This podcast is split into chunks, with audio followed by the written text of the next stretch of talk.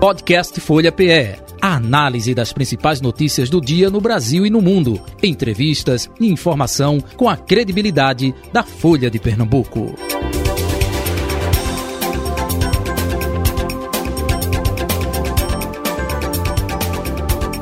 Folha Política.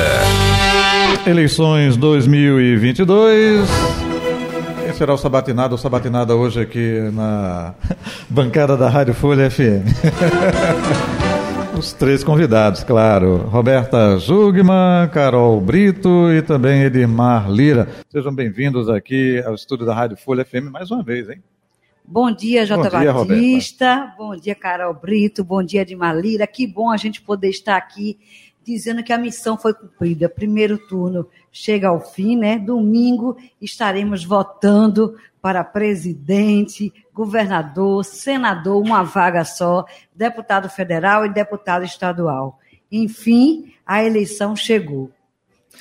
Bom dia, Carol. Bom dia, Jota. bom dia, Roberta. Bom dia, Dimar. Bom dia a todos os ouvintes. Realmente, essa semana bastante quente, né, Roberta?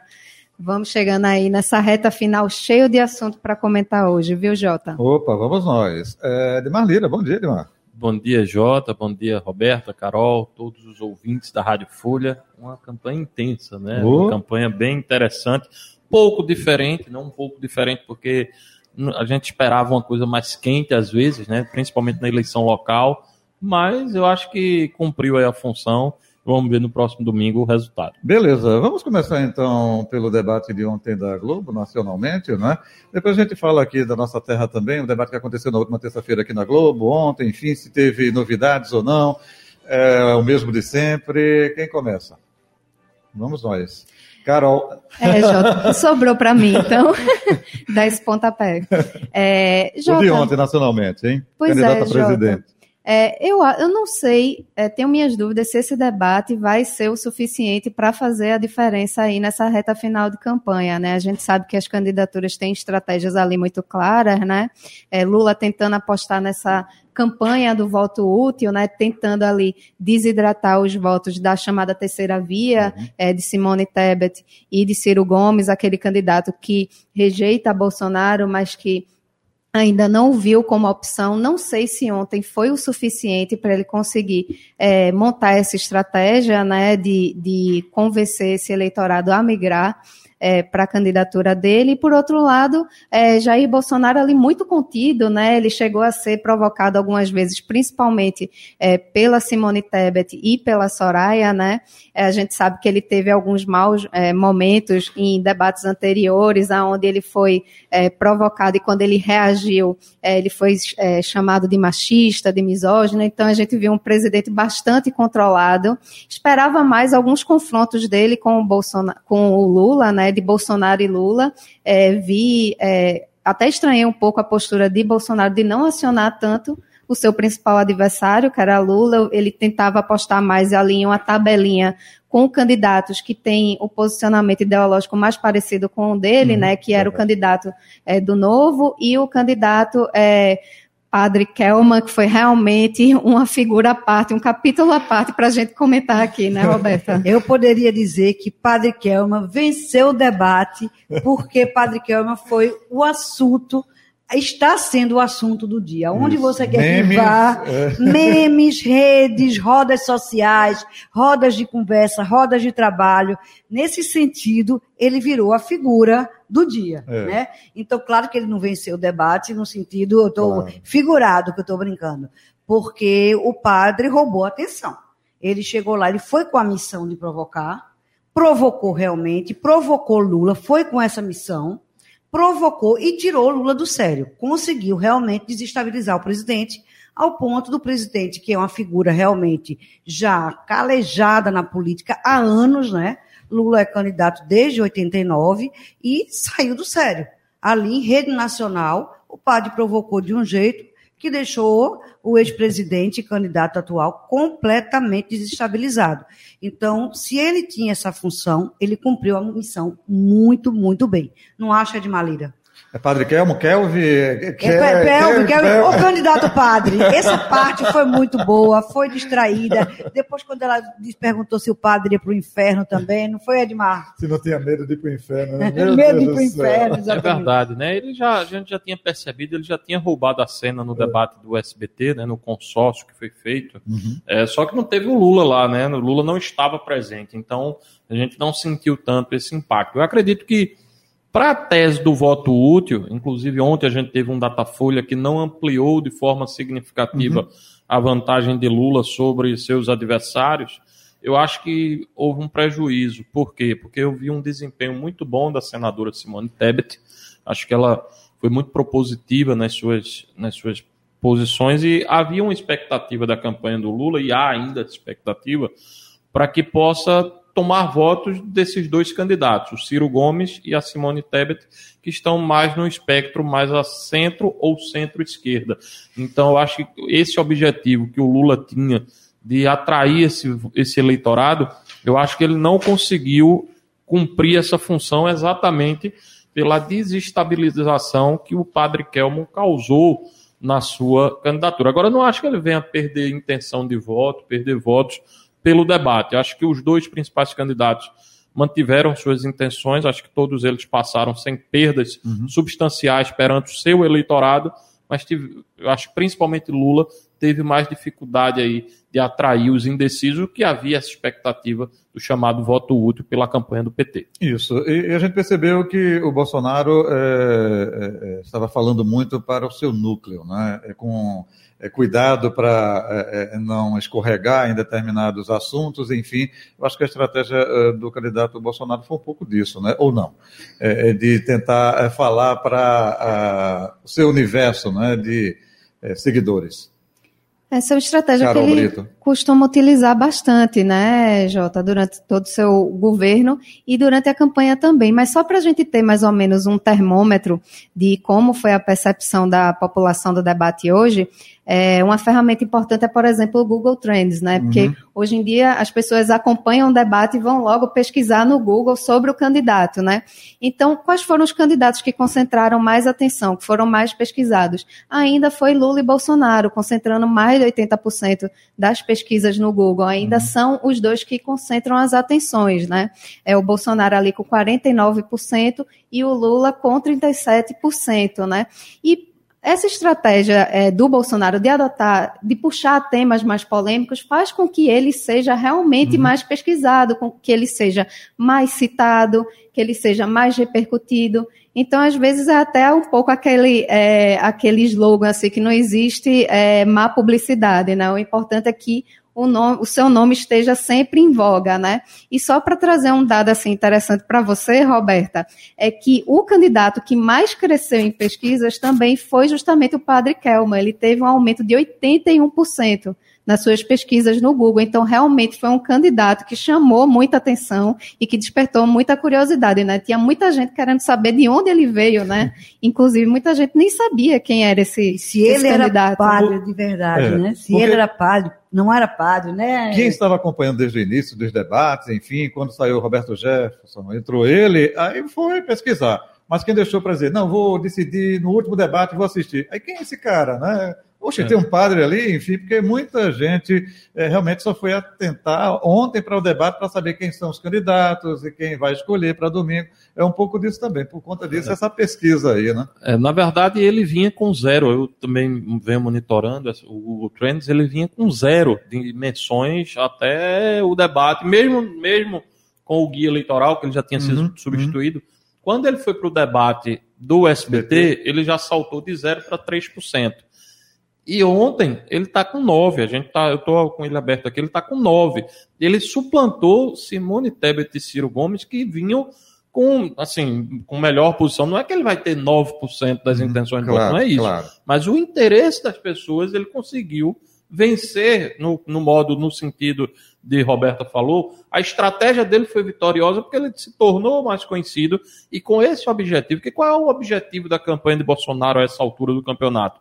evitar que Lula ganhe no primeiro turno, é fazer com que tenhamos um segundo turno. Então, quando o padre Kelmon fez aquele movimento que desestabilizou Lula e conseguiu ganhar essa notoriedade, você pode até ter um chamado voto de protesto, pode ser 1%, ele conseguiu 1% nas urnas, que já é um resultado extraordinário. A gente teve o, o Cabo da Ciolo é na eleição passada e também Glória teve um bom desempenho exatamente por conta dessa, dessa, desse tipo de declaração, desse, dessa, dessa, desse formato tosco, né? vamos dizer assim, tanto o Cabo da Ciolo quanto agora o, o Padre Kelmo. Mas foi interessante, eu achei interessante. Roberta eu queria fazer uma pergunta a Edmar, Carol, a vocês aqui para deixar no ar. Vocês acharam que Ciro todo mundo disse que ele estava numa linha auxiliar Bolsonaro, criticando muito a esquerda. Eu tive a percepção de que ele estava assim, que ele está muito magoado com o PT na terra dele, que ele disse que levou um tiro pelas costas dos irmãos dele e que não queria, inclusive numa entrevista na Record, disse que não queria nem falar desse assunto, que ainda estava sangrando muito dentro dele. Vocês acham que ele bateu muito no PT porque está sangrando ou foi uma estratégia mesmo? Carol. Carol e Edmar, me dê a posição de vocês. Vamos lá. O que é que eu, eu quero os dois analistas Edmar. Vamos embora. O que é que eu acredito? Esse problema não vem de 2022. Isso. Ele vem de 2018.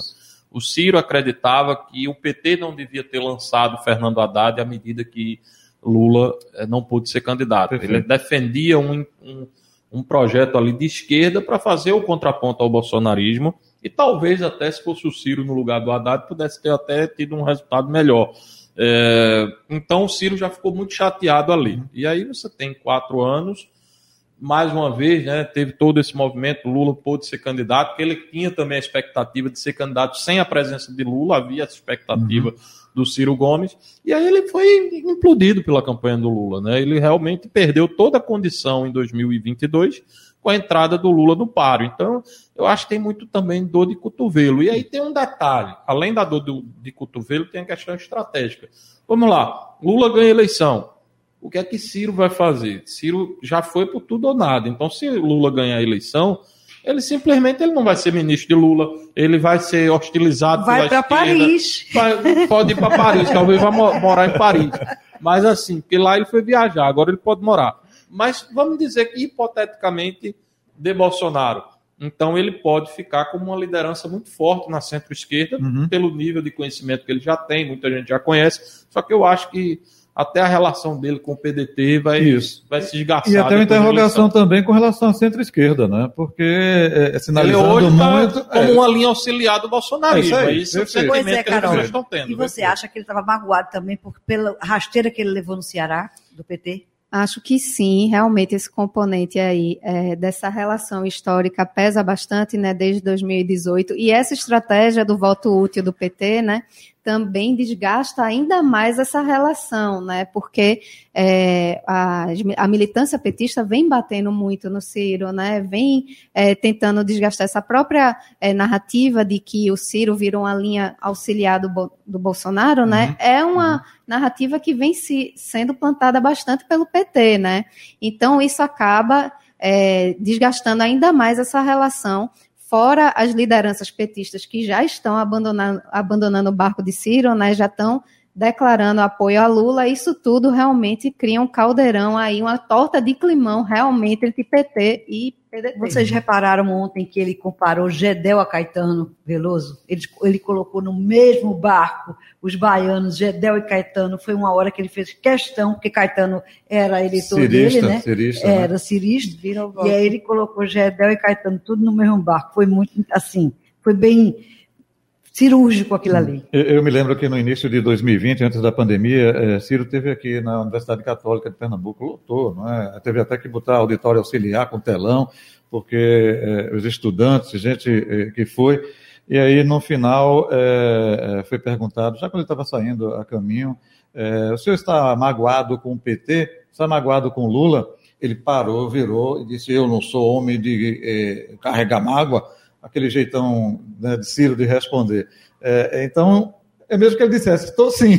porque quando você tira ele do sério é porque é, é, tem algo ah, já ah, embutido aí, né? Então, por conta de não ter sido escolhido como candidato ao invés do ah, Haddad em 2018, né? E não o nome dele para ser o candidato do PT naquela ocasião. Então... Agora tem uma coisa que eu queria assim fazer uma avaliação sobre o Ciro. Eu estou achando ele, apesar dessa dessa estratégia, talvez, de ser linha auxiliar, de tentar derrotar o PT, eu acho que ele está mais sereno em relação a pleitos anteriores. Eu estou achando ele mais, um pouco mais sereno, mais propositivo. Eu achei, eu, como eu assim, eu achei que ele saiu bem no debate. É o João, é o João Santana que... a questão de, de, Lula e Bolsonaro, você vê que é uma coisa realmente um tentando atacar o outro. Não há proposição, não há uma discussão sobre os temas do Brasil. E aí eu vi, eu acho que três candidatos ali que eu destacaria. O Ciro, que eu achei que nos poucos momentos que teve oportunidade, ele discutiu o Brasil é, a Simone Tebet e o, o, Luiz Felipe Dávila, né, algumas vezes ele também discutiu propostas sobre essa questão de privatização, é, concessões. Eu achei que eles, esses três, conseguiram de alguma uhum. maneira levar o que a gente esperava, ou seja, discutir os temas, os reais problemas do Brasil. Os outros realmente foram, tanto Lula quanto Bolsonaro Agora... e o Padre Kelmo, foram para essa linha. Eu queria fazer um destaque para Soraya Tronic. Ela sabe que ela rende meme, e ela já vai com o intuito de ser é, figura nas redes sociais. Uhum, ela isso. vai para fazer um meme para virar eh, nas redes sociais aquela figura que no outro dia vai ser comentada. Isso. Então ela já tem aquela postura, já chama candidato padre, já chama, já manda para o inferno, etc., porque ela sabe que aquilo ali vai repercutir. Padre de festa junina. Não é? Exatamente. ela usa várias frases de efeito, uhum. inclusive, né, para tentar justamente chamar essa atenção. Gente, é, o formato de debate hoje em dia, é, na concepção de vocês, deveria passar por uma transformação ou não? Quem acompanhou 1989, século passado, mais solto, enfim, tinha, claro, é, é, é, condução, mas hoje em dia é muito travado. É, é, e ontem o que a gente viu foi não propostas, não é? a gente viu muito provocação de um lado do outro, e ninguém falou como vai é, resolver a situação da fome, é, de que forma vai resolver o desemprego, falando no contexto geral, né? Vamos acabar com isso, acabar mas de que forma? Ou seja, o formato de debates hoje em dia, na opinião de vocês, é, é, deve passar por uma transformação?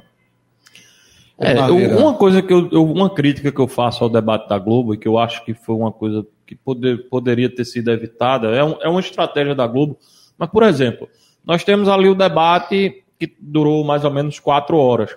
Mas todas as vezes que os candidatos tinham que falar, eles tinham que sair de onde estavam, chegar uhum. ao púlpito.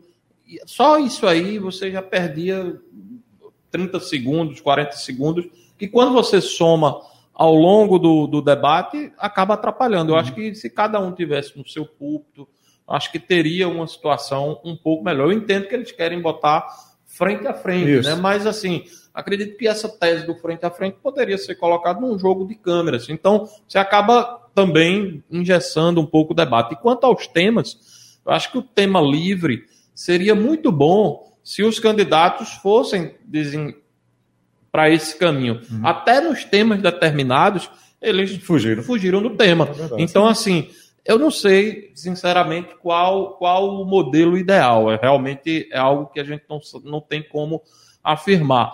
Mas eu acredito que a forma como eles colocam ali, dando a oportunidade de alguns temas, temas livres e temas pré-estabelecidos, eu acho que é um caminho mais ou menos ideal, mas realmente vai sempre ter crítica nisso aí. Ô, Jota, eu já discordo. Eu acho que a gente gosta mesmo do debate quando está inflamado, quando eles brigam, então ali, porque a gente sabe que em um minuto e meio, um minuto e trinta, é ninguém vai conseguir dizer o problema do país. Verdade. Então, o que a gente quer ver mesmo, telespectador, está todo mundo comentando, é quando um fala do outro, e começa do outro, e começa aquela. Eu acho que o debate é mais para isso. E está todo mundo esperando que tenha, se tiver um segundo turno, um embate entre Bolsonaro e Lula, que é o grande embate nacional que está uhum. aí polarizado. A gente sabe que Simone Tebet teve um grande desempenho, mas fica todo mundo dizendo, ah, é para uma próxima. Ninguém, mesmo que esteja gostando dela, quer votar nela agora. Todo mundo fica, ah, é para a próxima eleição, é para mais adiante. Esse, esse ano a eleição está polarizada, começou polarizada, não veio agora, uhum. veio já mais de um ano passado. Então, acho que o debate, com esse formato de um minuto, em um minuto ninguém vai dizer o que, é que vai fazer tudo pelo país. Uma sabatina como a gente fez aqui, você já pode falar mais, o candidato propor. Ou então, bota, debate... o tempo, ou então bota o tempo maior, né? É, bota três minutos para, independente de diminuir, não, três minutos na réplica, na tréplica, que aí fica. Aí mais... teria que ter menos candidatos, é. aí rever a questão da cláusula de barreira, quem vai participar, e é uma toda É. Aí mexe com todo um congresso, é mais complicado, né? Os Estados Unidos ele realiza, mas também lá é, são dois candidatos, fica mais fácil, que fica o mediador quase que não entra, né? Deixa eles à vontade com quem se virem aí. Eu acho que essa lógica é melhor para um segundo turno, segundo ou seja, turno, você é. deixar livre realmente para um uhum. segundo turno, né? É, agora, lá nos Estados Unidos, assim, a gente sempre lembra é, republicanos é. e democratas, mas tem outros candidatos, é porque realmente eles afunilam isso, realmente isso, o debate. Exatamente. Eles não convidam além dos dois can candidatos competitivos, e isso foi até uma questão que nas redes sociais tem sido colocada, né? É, de realmente só chamar aqueles candidatos mais competitivos. Então, começou a ser discutida a possibilidade de se fazer uma reforma política para tentar mudar esse formato do debate também. Mas eu acho que essa questão, até que a Roberta colocou um pouco, é, de ah, o debate tem que ser mais propositivo ou tem que ser um debate mais é, de provocação, enfim. É, debate, a função primordial dele é realmente o embate, é de você tentar expor o seu adversário, é de você tentar ali colocar ele de repente numa saia justa, não é realmente o, o, o ambiente mais propício, né? Para essa questão de proposição, o que as pessoas querem ver é justamente uhum. esse embate é, de ideias entre os adversários, né? Agora, tem que manter um nível assim mínimo, né, Jota? Às vezes realmente, né? Você via, por exemplo, se perguntar sobre racismo e a pessoa ia falar de Venezuela, é, nem verdade. os debates, nem as regras propostas eram seguidas. A gente via que às vezes Bonner parecia até um professor numa sala de aula tentando botar ordem nos alunos, né? Então, assim, é, ficava realmente um pouco cansativa. Foram três horas de debate, né? A gente viu que não, que... Teve hora que ele parou, parou de cronometrar, é, é, é padre, né? É, é, o senhor criou um novo formato aqui dentro do debate que não existe. Várias vezes. Não existe, enfim. Aceite as regras. Aceite as regras, o senhor leu, o senhor assinou. Exatamente. e o Deus que pegou céu, mesmo, realmente, era aquele primeiro bloco, né? Que foi o bloco da pós-novela, né? Isso. Ali é que a gente viu um interesse maior dos candidatos de tentar se colocar uhum. e de se expor e de fazer o debate. E depois, quando já deu umas duas, três horas, parecia que estava se repetindo, Isso, era mais verdade, do mesmo, verdade. né? E a Você não via nenhuma novidade. A audiência pipocou. A audiência foi muito alta. A audiência, audiência pipocou. Na verdade, é, o último 16 anos, não foi? É, eu, eu, não, não vi foi, detalhes foi. disso. Eu sei que um, um detalhe que eu vi foi o seguinte: o Pantanal entregou com mais de 30 pontos de audiência, ou seja, o debate da Globo entrou com mais de 30, e com mais de uma hora, quase uma hora e meia, ainda tinha mais de 27 pontos de audiência. Então, Pro horário. é muita coisa para o período. Então, as pessoas. E aí você veja as fotos nas redes sociais, né, de alguns, alguns locais, o pessoal parou realmente dentro de casa, se juntou para assistir, ou seja, realmente trouxe muita atenção, né? Uhum. Até pelo, pelo nível de acirramento que a gente tem nessa eleição, despertou o interesse de muita gente. Muito e... bem. Deixa, eu, deixa eu fazer só uma observação, é, Roberta. É, agora estaria no horário do intervalo, mas vamos fazer o seguinte: vamos continuar é, porque estamos na 96,7 e também na 102,1, além do youtube.com.br Folha de Pernambuco e no Instagram, arroba Rádio Folha PE, e também no Facebook, arroba Rádio Folha PE. Então a gente vai seguindo com o debate e meio-dia aí eu solto o bloco é, do intervalo de maneira é, geral. Pois não, Roberta. Jota, eu ia falar alguma coisa do debate, agora, como disse Horácio Tronico, perdi o raciocínio. Tem que voltar. Volta o tempo de Roberta, Jota. Volta meu tempo. Isso. Zero cronômetro. Zero cronômetro. Enquanto você se está lembra... online no Instagram, isso, gente. a gente está online no Instagram. Falamos. É bom dizer isso. A Rádio Folha, a gente está online. Falamos. Eu queria também falar um pouco, agora a gente falou tanto do cenário nacional, né, voltar para o cenário local, para a gente falar um pouco é, das eleições aqui, que a gente está é, tá muito ansioso, porque pela primeira vez né, na história de Pernambuco, como diz o professor Ali Ferreira, a gente tem uma eleição atípica. Né? A gente tem cinco candidatos com chances reais de ir para o segundo turno. Isso é uma história, nunca para, para, parafraseando o ex-presidente Lula, nunca visto na história de Pernambuco. Né? Cinco candidatos com chances reais, Maria está descolada na frente, segundo as pesquisas, e a gente tem aí quatro, cabeça a cabeça, como se diz no jargão da, do hipismo. É, como é que vai ser essa questão? Quem é que vai para esse segundo turno? A gente está todo mundo, é a pergunta de milhões, como diz na internet, né? Quem é que vai para esse segundo turno? A gente sabe que Danilo Cabral tem chances reais por ter a máquina, por ter uma estrutura, por ter o PSB que está aí há 16 anos. É. Raquel Lira vem despontando, esteve muito bem no, no debate da Rede Globo. Foi assim, está sendo uma surpresa, uma grata surpresa. Tem Miguel Coelho também, um menino muito jovem que vem se apresentando. Então, esses três aí. Anderson Ferreira não também não se pode desprezar, porque ele tem a força do bolsonarismo, que, embora não seja tão forte no Estado, tem aí o 22 pesando a favor deles. Eu queria saber se vocês pensam em comum em relação a isso e o que é que vocês acham desses aí, quem tem mais chance de ir para o segundo turno. Não fuja não, porque você está fazendo pergunta para eles e está se eximindo. Então, de... Pronto, ah, não vê não. É porque não eu não, sou da política, eu não, quero saber quem sabe Pronto. mais então, que eu. Então vamos fazer o seguinte, primeiro o pessoal de política e depois você vai tá bom, isso também. Eu vou dar minha opinião. opinião. É. é, tá bom. Carol. O Roberto esconde o jogo. É, ela diz: não Carol. sou de política, vive na política, entende tudo de política, viu, Jota? É, não fuja, não. Vai. Não acredite, não, viu? Carol. Mas realmente, Roberta, é a pergunta de milhões. É, a gente não lembra de ter um cenário assim tão polarizado, tão fragmentado na história das eleições pernambucanas, né?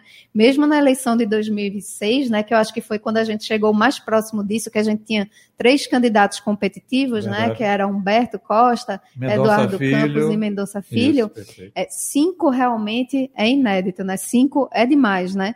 Mas aí a gente vê o quê? Segundo as pesquisas, né? A gente vê uma Marília Reis praticamente certa, né? Ela é talvez a certeza é, desse segundo turno, uhum. né? Mesmo que ela desidrate bastante, ela tem em torno ali de 35%, né? Os outros candidatos ali, é, nenhum é, chega a passar de 20%, então uhum. para tirar essa diferença, essa altura do campeonato é muito difícil. É, basta lembrar que a pesquisa IPESP, por exemplo, mostra que dos candidatos que já decidiram o voto ali, 81% dizem que seu voto é definitivo, então há pouca margem uhum. para uma virada assim muito extraordinária, mas o que fica ali é, batendo é realmente esse empate quádruplo, né? De quatro candidatos muito competitivos, lideranças em suas regiões, com história, é, bastante competitivos, candidatos que realmente o seu eleitorado não cedeu, né? Que mantiveram ali uma base forte para se manterem competitivos até a reta final da disputa. E, é, como você disse, Roberto, Raquel, por exemplo, tem essa questão do voto de opinião, né? Tem esse perfil que agrega bastante, né? Que ela sempre ressalta quando começa qualquer entrevista, né? Sou da, é, fui delegada da Polícia Federal, procuradora do Estado, prefeita de Caruaru, isso agrega bastante o perfil dela. O fato do, do eleitor também com a tendência para mulheres femininas. Exatamente. Então tá... É uma candidata que é, tem uma, uma boa imagem consegue pegar votos ali tanto do espectro mais de esquerda quanto do espectro de direita, então isso agrega bastante né, para o nome dela. Tem também Danilo Cabral, que é um candidato que se manteve ali com, bastante competitivo, né, com esse empate técnico. Ele com a máquina realmente pode fazer muita diferença, né, a quantidade de prefeitos e lideranças que a Frente Popular tem é, pode fazer a diferença também. Miguel Coelho com a estrutura muito forte, principalmente ali no sertão, né, uhum. tentando ali agregar é, também essa questão do currículo dele, da gestão que ele fez em Petrolina, e Anderson Ferreira, que não dá para você descartar realmente, porque ele tem um número de Bolsonaro, Bolsonaro tem um eleitorado bastante fiel, mas será que esse eleitorado de Bolsonaro vai votar em Anderson? Fica essa dúvida se ele vai para Raquel, se ele vai para Miguel. Então, realmente fica uma disputa bem difícil de fazer qualquer previsão, viu, Roberto? Eu vou ficar te devendo essa. Ah, também se saiu, não. Ela tem que dar a opinião dela. Ela deu. Não, você tem que saber dizer se você acha que vai qual. Não, aí. aí, aí, aí é a pergunta de Olha, milhões. Vou consultar minha bola de cristal aqui. Pra... É, funcionando hoje, Roberta. É a Márcia Sensitiva, cadê o. Eu vou dizer, eu vou dizer. Diga. Daqui a pouco. Marina. Tá vendo que é, é, difícil? Por isso que eu perguntei os experts em política, porque eu não sou expert. Vamos lá. Eu, eu diria o seguinte: que tem três vertentes aí nessa situação. Eu acho que Miguel e Raquel eles disputam uma mesma faixa de eleitorado. O eleitorado do Recife. Eu costumo dizer que eu acredito que a eleição vai se resolver no Recife. Por ser o maior colégio eleitoral, 20% do, de todo o estado está aqui E a gente sabe que cada candidato tem uma ilha de poder. Por exemplo, Miguel tem uma retaguarda muito boa no sertão, Raquel tem uma, uma retaguarda muito forte no, no, Agreste. no, no Agreste.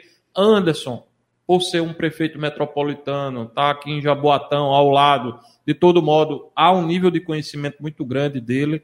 Né? Além disso, ele tem dois fatores que podem ajudá-lo, além do, do voto casado com o presidente Bolsonaro. Ele tem o segmento evangélico que pode lhe dar alguma retaguarda, é, mas eu, eu diria que o Danilo também tem um fator, e aí eu costumo, a gente, eu faço a avaliação do seguinte: o Danilo ele pode tirar voto de Marília. Por quê? Porque o voto de, de Marília habitualmente, se a gente fizer qualquer recorte por, por renda e por, uhum. e por, localização, a gente vai saber que os, os, eleitores mais humildes estão, em sua maioria, com Marília Reis. Então, o eleitor que pode ser mais levado a votar, por exemplo, quem é o líder comunitário que apoia o candidato, uhum. é, o deputado estadual, o vereador. Então, isso Danilo tem de sobra em relação aos outros candidatos. Então, é o mesmo eu, eu diria que se o Danilo crescer, ele cresce em cima do voto de Marília. Então, uhum. Marília pode perder. É o mesmo voto, espectro, né? Com é o Lula, mesmo com a esquerda, é, isso também. O Anderson Ferreira tem um espectro mais isolado, mas eu tenho visto muita gente dizer que, que vota em Bolsonaro, mas não necessariamente segue Bolsonaro e faz uma opção pelos outros dois, pelo Raquel e por Miguel, sobretudo esse eleitorado de classe média, né? Então, está muito aberto, não dá para a gente avaliar. Agora, por Raquel ter aparecido à frente na, na pesquisa, numericamente à frente, eu acredito que Raquel hoje tem um leve favoritismo para ir para o segundo turno em relação aos demais. Boa, Edmar, não ficou em cima do muro. Agora, Roberto, a sua vez. Eu concordo com, com Edmar. Eu, por onde eu tenho andado, por onde eu tenho circulado, eu tenho ouvido muito o nome de Raquel. No meu meio, que eu digo assim, as pessoas tendem muito. Eu acho que Anderson, a partir do momento que deixou de participar dos debates, de circular por esse meio que estavam todos lá, ele ficou um pouco esquecido. Uhum. Então, deu vez a Miguel e a Raquel. E Raquel realmente teve uma boa performance nesses embates. E eu acho que essa questão, como você falou, Jota, você foi muito bem, muito feliz nisso, de dizer que as pessoas estão querendo uma, um eleitorado feminino. E eu acho que esse embate feminino, as pessoas estão querendo ver esse embate feminino no segundo turno, mulher com mulher. Essa é uma sensação minha, é uma avaliação Perfeito. pessoal. Perfeito. Então, eu acho que isso aí pode ser que venha a ocorrer, e realmente, nesse aspecto, aí Raquel iria. Eu, eu disse que ia dizer, não foi? Então, é, vai ter segundo turno aqui em Pernambuco. Ok. Eu queria trazer um outro detalhe que eu acho que é importante a gente levar em conta. Raquel liderava todas as pesquisas sem a presença de Marília. Então, naturalmente, havia um clamor, a gente percebe isso Verdade. do eleitorado, que não é necessário, necessariamente mulher que está votando em mulher. Talvez os homens queiram ver uma mulher perfeito, governadora. Perfeito. Você tem percebido isso, muitos homens sinalizando. Então, Raquel, ela em nenhum momento ficou atrás dos seus adversários. Se a gente fizer levar em conta todos os levantamentos que foram colocados, falo os seus adversários, os demais, né? uhum. né? Não é Marília. Uhum. Em nenhum momento ela era, ela era líder nas pesquisas, líder absoluta. Ela tinha uma vantagem substancial de quase 2 para 1 um em relação a todos os outros. Quando Marília entrou em abril, realmente ela perdeu a, a majestade ali, né? Que era dela, a posição dela bem colocada mas ainda assim, mesmo ela perdendo, uhum. ela não ficou abaixo dos demais, ela ficou no mesmo patamar. Então, é, talvez esse voto que ela perdeu para Marília de algum, em algum momento, ela possa estar de alguma maneira recuperando. Uhum. Então, quem sabe aí até nos indecisos, né? Então, acredito que hoje Raquel é uma candidata muito competitiva uhum. e assim tem um detalhe. Eu vou, eu vou, dar o exemplo do Daniel Coelho, que é um perfil muito parecido na eleição do Recife. Daniel cresceu na reta final, faltando 15 dias para a eleição só que aí o que, é que aconteceu? Talvez ele cresceu antes do tempo. Uhum. Quando ele colocou a candidatura que o PSB viu que ele podia ameaçar a vitória de Geraldo Júlio, cacete nele no guia. E aí ele é, caiu um pouco. Uhum. E Raquel, o crescimento dela na, na terça-feira ficou sem muito poder de reação para os seus adversários. Vamos aguardar tudo isso, é prognóstico, estamos falando em cima de eh, pesquisa, do que a gente está colhendo aí, de bastidores, enfim, né? Até as pesquisas divulgadas pelo IPESP, aqui com a Folha de Pernambuco, e também do IPEC, né, que foi divulgada eh, na última terça-feira. Gente, vamos eh, passar agora para a Câmara Federal e também a Assembleia Legislativa. Na opinião de vocês, renovação muito grande, não necessariamente, o que pode esperar com relação a essa perspectiva? Já que tivemos anteriormente é, percentual significativo com renovação, com, na questão renovação, né?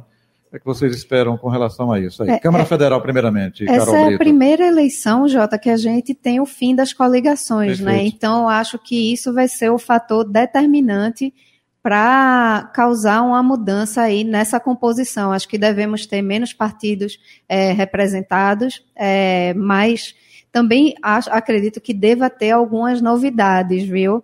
É, algumas, por exemplo, que são continuidade de projetos políticos, uhum. né? A uhum. gente vê, por exemplo, Maria Arraes como candidata de Marília Arraes, a gente vê alguns nomes é, mais é, que são continuidade já do que está aí, mas. Uhum.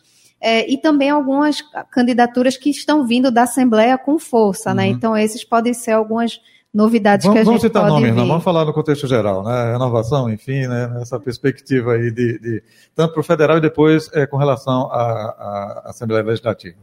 Edmar. É verdade, né? Assim, sem citar nomes, mas a gente vê, por exemplo, alguns, alguns candidatos, o, o bolsonarismo e o petismo, né? O lulismo, vamos Isso. dizer assim.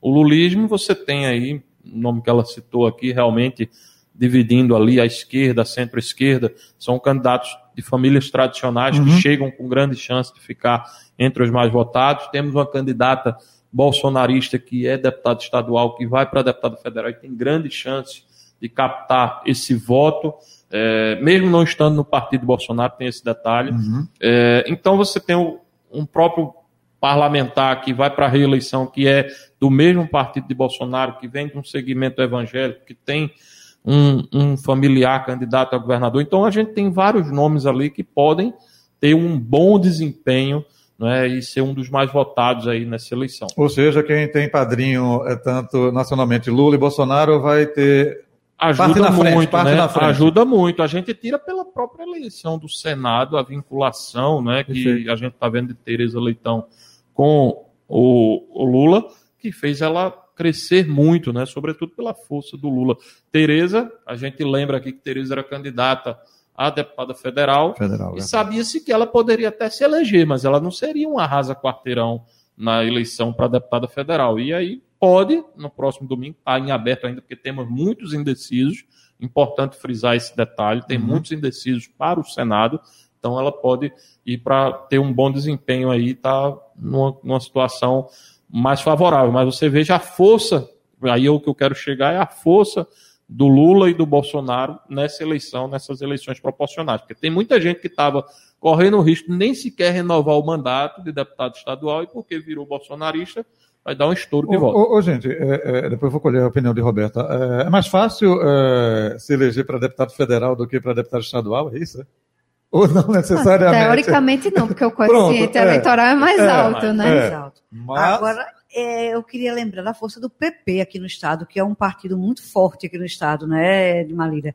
O PP e o PSB, que apesar de não ter candidato esse ano, está é, tá com candidato majoritário, que é o Danilo Cabral, ele não está vinculado a Lula, né? Ele também pode fazer uma bancada forte de seis até sete deputados federais, se tiver uma boa votação.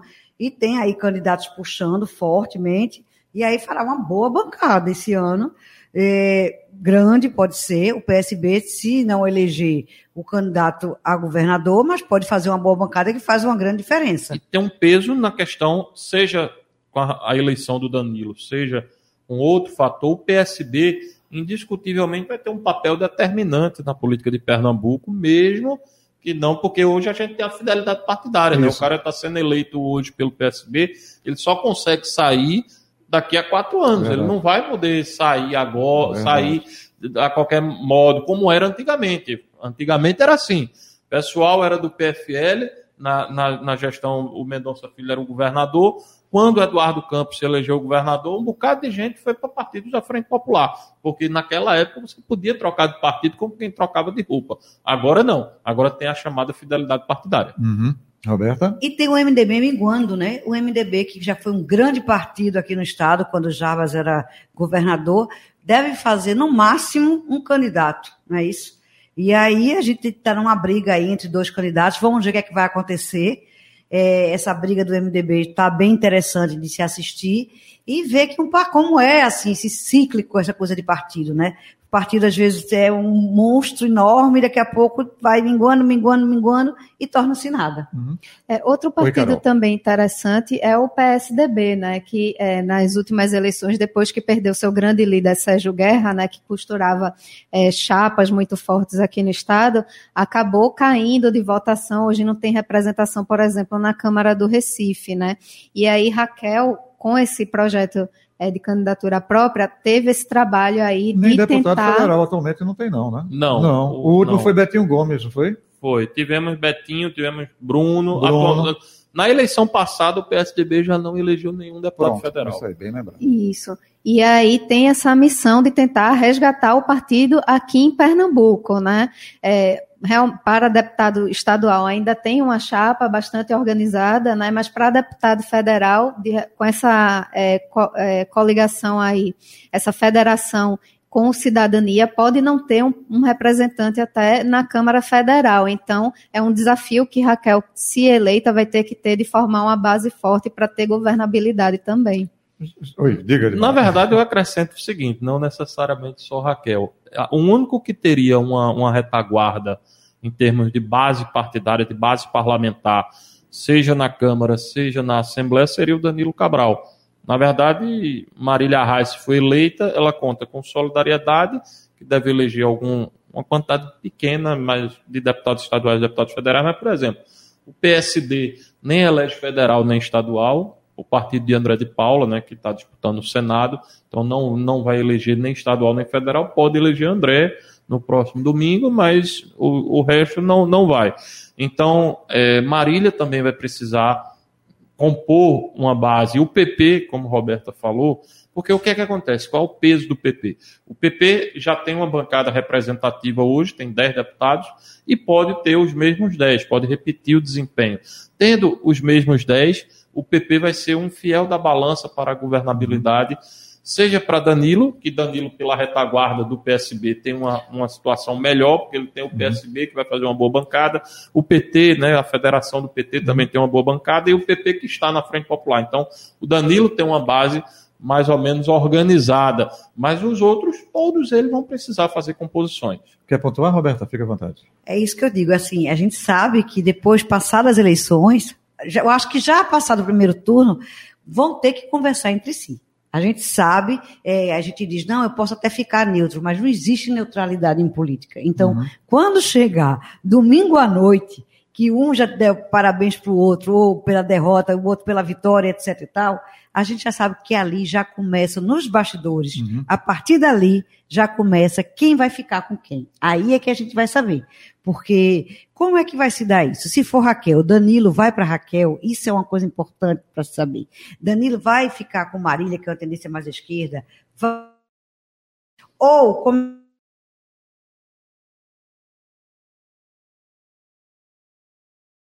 para Marília, Raquel vai para Danilo. Essa coisa do segundo turno é que vai mexer. O próprio Anderson Ferreira, que é muito de direita, vai ficar com Marília, já apoiou Marília da outra vez, vai apoiar de novo. Então, esse segundo turno, eu acho que vai ser também um Oito da noite do próximo domingo estaremos com a resposta. Já estaremos com essas respostas e essas conjecturas todas que vocês que trabalham com política vão ter que fazer mil variáveis para saber como é que vai ser isso, que é muito interessante esse jogo, não é não, Carol? É, pois é, e também como essas alianças vão ser vistas pelo isso. próprio eleitorado, Exatamente. né, Roberta? Porque às vezes é, eles, os políticos eles se entendem muito bem ali nos bastidores, mas quando vão passar isso para o eleitorado, às vezes isso, não é muito bem compreendido, né? Uhum. Agora, é...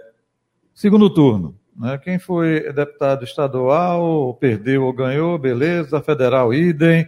Isso, de certa forma, é, é, é desmobiliza, né?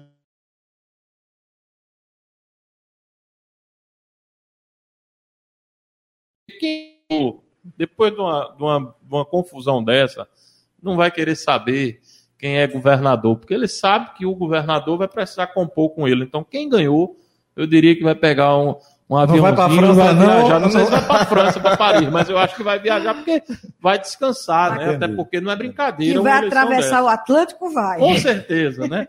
Agora, quem perdeu, que está lá com um bocado de dívida para pagar, porque a gente sabe que a eleição é eleição dura, uma eleição complicada, Cara.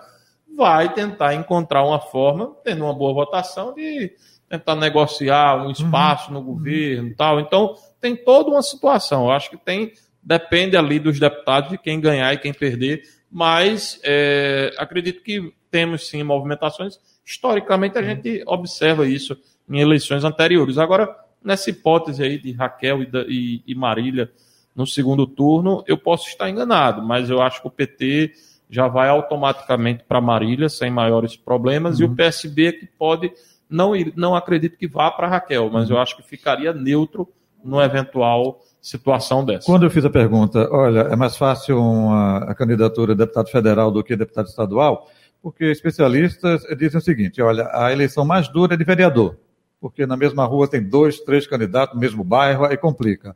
Opa, questão também do Estado é assim, né? Antes você tinha por região.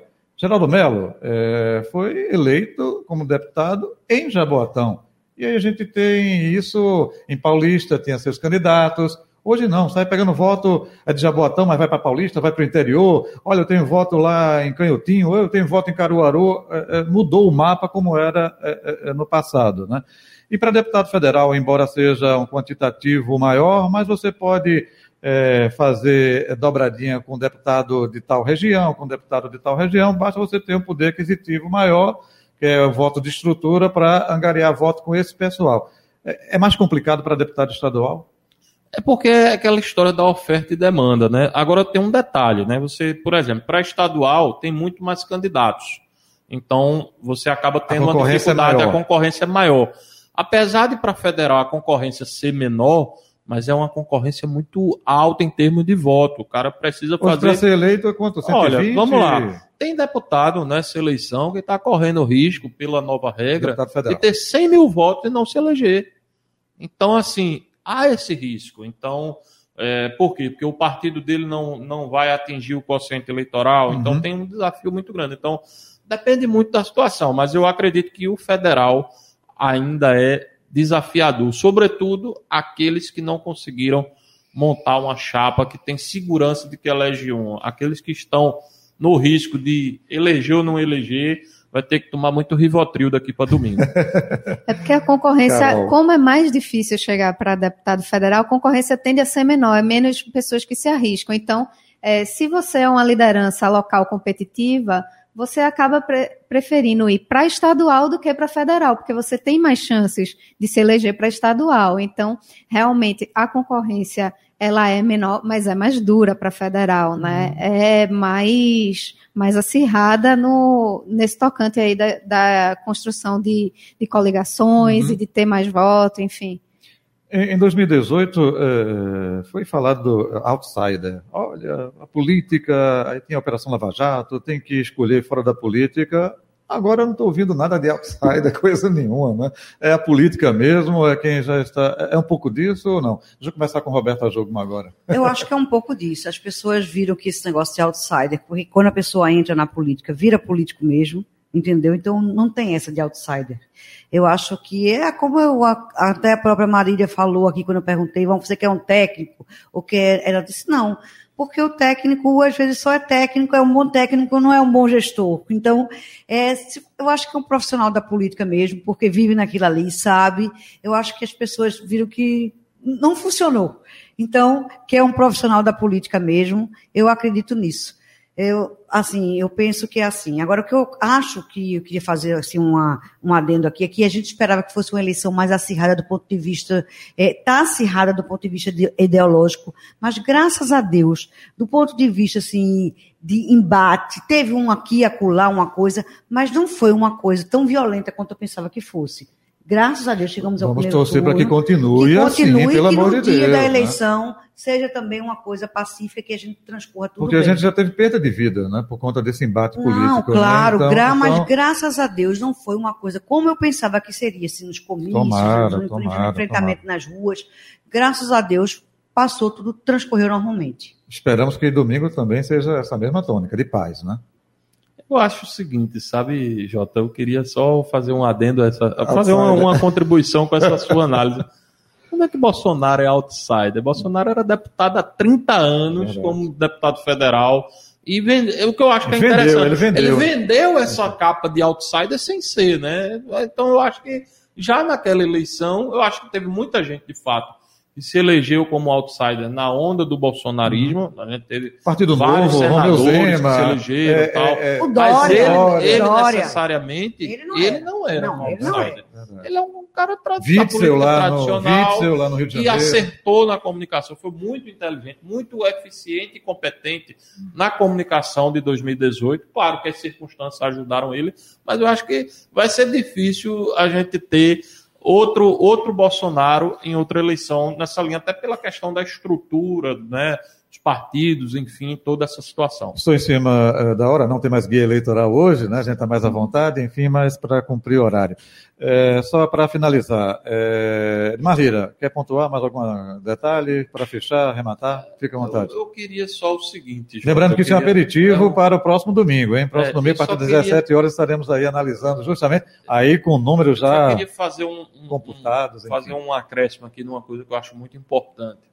É, a questão da desinformação, ela, ela é algo que é muito forte. É, inclusive, Uhum. ontem eu recebi no meu celular ataques virulentos, né, a, a, a candidato, um candidato a governador aqui. Então, assim, essa, essa volume de mensagens, né, de, de, celulares desconhecidos de fora de, de Pernambuco, né? Então, Para ele, para o candidato ou para você? que mandou para mim, tá, mandaram que- falando mal de um candidato, Ah, tá, um entendi, vídeo entendi, falando mal. entendi, Ou seja, os disparos em massa que Ok, a gente ouviu tanto ok. falar na eleição passada e 2018. que de fato deve acontecer. Então, assim, essa questão das fake news é bem complicada e isso pegou muito. A gente sabe, a gente percebe pela própria propaganda do TSE que pegou essa tese de que a urna não é segura, que a urna tem uma situação que pode ter algum tipo de irregularidade.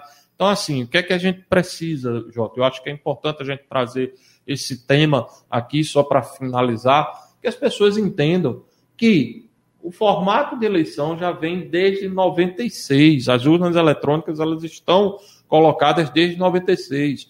O candidato que mais contesta urnas eletrônicas foi deputado federal eleito várias vezes por esse, por esse formato. Perfeito. Foi eleito presidente da República por esse formato.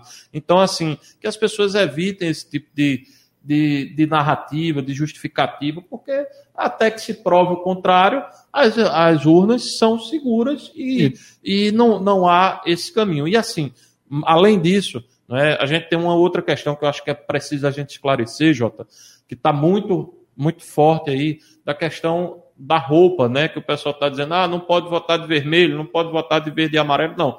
Vocês podem votar. A regra, e que é, está corretíssima por parte do TSE, é que o mesário não pode. Quem estar- vai trabalhar Quem vai a, trabalhar. a quem serviço da Justiça fui- Eleitoral. porque Perfeito. ontem eu fui abordado por uma pessoa que me perguntou: olha, então quer dizer que eu não posso ficar com a cor do meu candidato para votar? Eu disse: não. Pode, você pode até com número. Você pode botar o Você adesivo, não vai pode botar pedindo pode ir com voto. bandeira, É você pode aí. fazer tudo isso. Agora, no caso do mesário, que vai não. estar trabalhando, não. ele não pode sair de casa com a camisa vermelha ou com a camisa verde e amarela. estará serviço. vai gerar da- confusão. É verdade. Então, é importante que os mesários tenham essa consciência, mas o eleitor normal pode ir com sua, com sua camisa, sua bandeira, o que achar que bem entender. Agora, sempre com moderação, Isso. votou, vá para sua casa, Isso. não vá estar discutindo, que ninguém vai mudar a opinião de ninguém. Verdade. Então, violência não não resolve nenhum problema, pelo contrário, violência gera violência. Então, vamos respeitar, porque lutamos muito para conquistar o direito do voto, a democracia. Então, vamos respeitar esse direito que a gente tem. Edmar Lira, um abraço até domingo, hein? Ok. Carol Brito.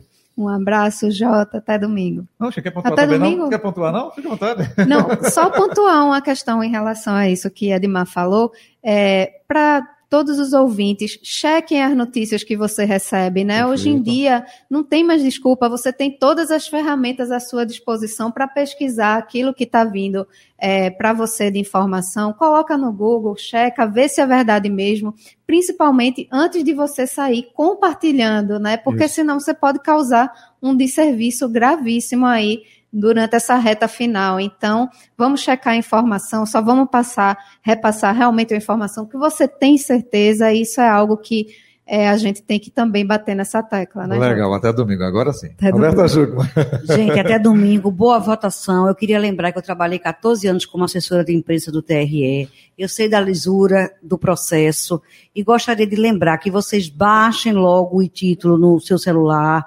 O título até, até amanhã, amanhã, que pode ser feito isso. isso. E depois, é, vocês vão levar isso, o título no celular. E a novidade é que a gente mostra o, o título para o mesário, mas deixa o celular com o mesário e vai votar sem o celular. Isso. Bom voto para todos e até domingo. Se Deus quiser. Gente, muito obrigado a todos vocês. Obrigado ao ouvinte, ao internato, ao espectador, youtube.com.br Folha de Pernambuco, no Instagram, arroba Rádio Folha PE, Facebook também, arroba Rádio Folha PE.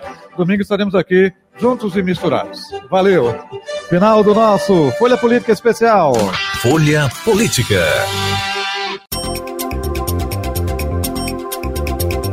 Podcast Folha PE. A análise das principais notícias do dia no Brasil e no mundo. Entrevistas e informação com a credibilidade da Folha de Pernambuco.